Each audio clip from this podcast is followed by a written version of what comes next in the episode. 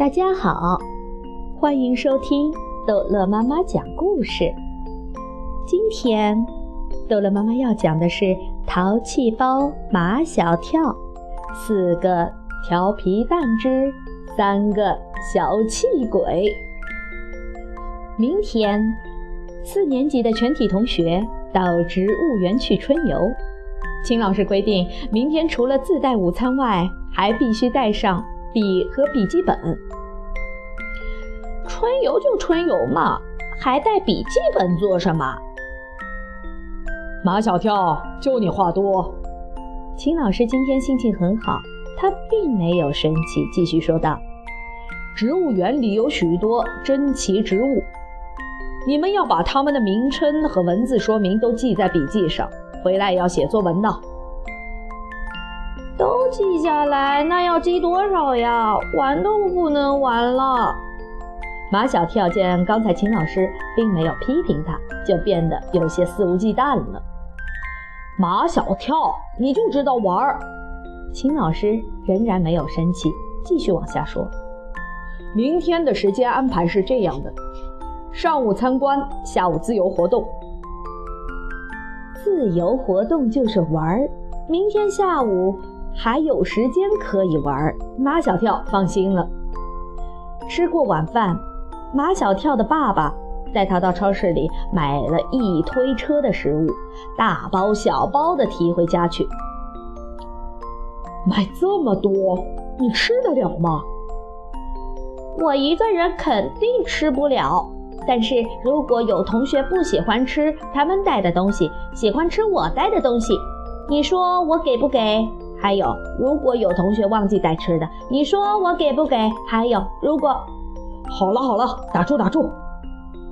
如果马天笑先生放任马小跳说下去的话，他会找出一百条理由来。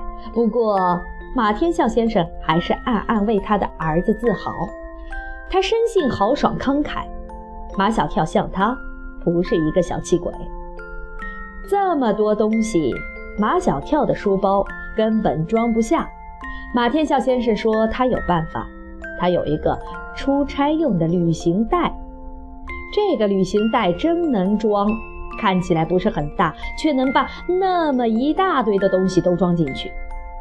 第二天，马小跳提着旅行袋去学校。秦老师看见马小跳，真是哭笑不得。马小跳，你这是要去赶飞机，还是去赶火车？全班同学笑得人仰马翻。马小跳不明白这有什么好笑的。秦老师打开马小跳的旅行袋，一看里面全都是吃的，又气又好笑。马小跳呀，马小跳，你让我说什么好呢？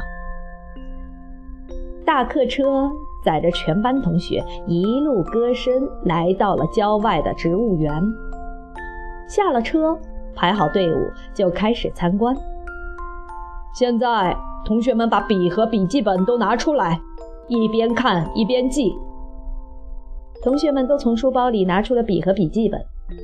马小跳傻了，他忘记带笔和笔记本了。马小跳。你的笔和笔记本呢？我忘记带了。吃的东西你怎么没忘记带？秦老师真的生气了。你说，你今天到植物园来是为什么？开宴会。毛超最爱接嘴，全班同学一次一次的笑得人仰马翻。秦老师知道。跟马小跳这样的孩子生气，等于是气自己。他从自己包里拿出笔和笔记本，递给马小跳。开始参观了，同学们一边看一边记。马小跳因为用的是秦老师的笔和笔记本，所以记得特别认真，记了整整三页。参观完了，已经是中午，该吃午饭了。我的包呢？马小跳一只手拿着笔，一只手拿着笔记本，那装满午餐的旅行袋丢了。你好好想想，丢在什么地方了？马小跳想不起来。其他同学把午餐装在书包里，都是背在身上的。马小跳的旅行袋只能提不能背，他只有两只手，一只手握笔，一只手拿笔记本，哪里还有手提旅行袋？所以旅行袋不知丢到了什么地方去了。同学们都吃午餐去了，马小跳总不能饿肚子吧？再说他还有三个跟他形影不离的铁哥们呢。马小跳的第一个目标是毛超，他很瘦，胃口很小。他最有可能分一些东西给他吃。马小跳，你别打我主意，我都这么瘦了，难道你还忍心我吃我的东西吗？毛超朝马小跳勾勾手指头，过来，我告诉你，唐飞带了四个汉堡包，四只炸鸡腿，还有。可是马小跳，我们虽然是好朋友，但是我很胖，必须吃四个汉堡、四个鸡腿才能吃饱。唐飞好像很紧张的样子，死死地捂住他的书包，怕马小跳来抢他的鸡腿和汉堡包。马小跳把最后一线希望寄托在比毛超、比唐飞都有男子气概的张达身上。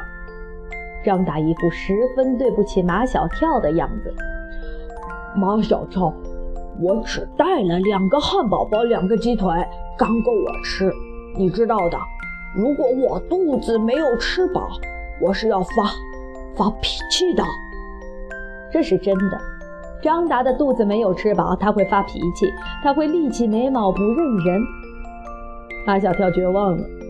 什么好朋友，什么铁哥们，什么患难之中见真情，狗屁！不就是一顿午餐吗？马小跳已经看透他们了。马小跳转身跑了。他不能让那三个小气鬼看见他伤心的眼泪。伤心的马小跳只伤心了一小会儿，他又有了新的希望。他要去寻找他那个装满食物的旅行袋。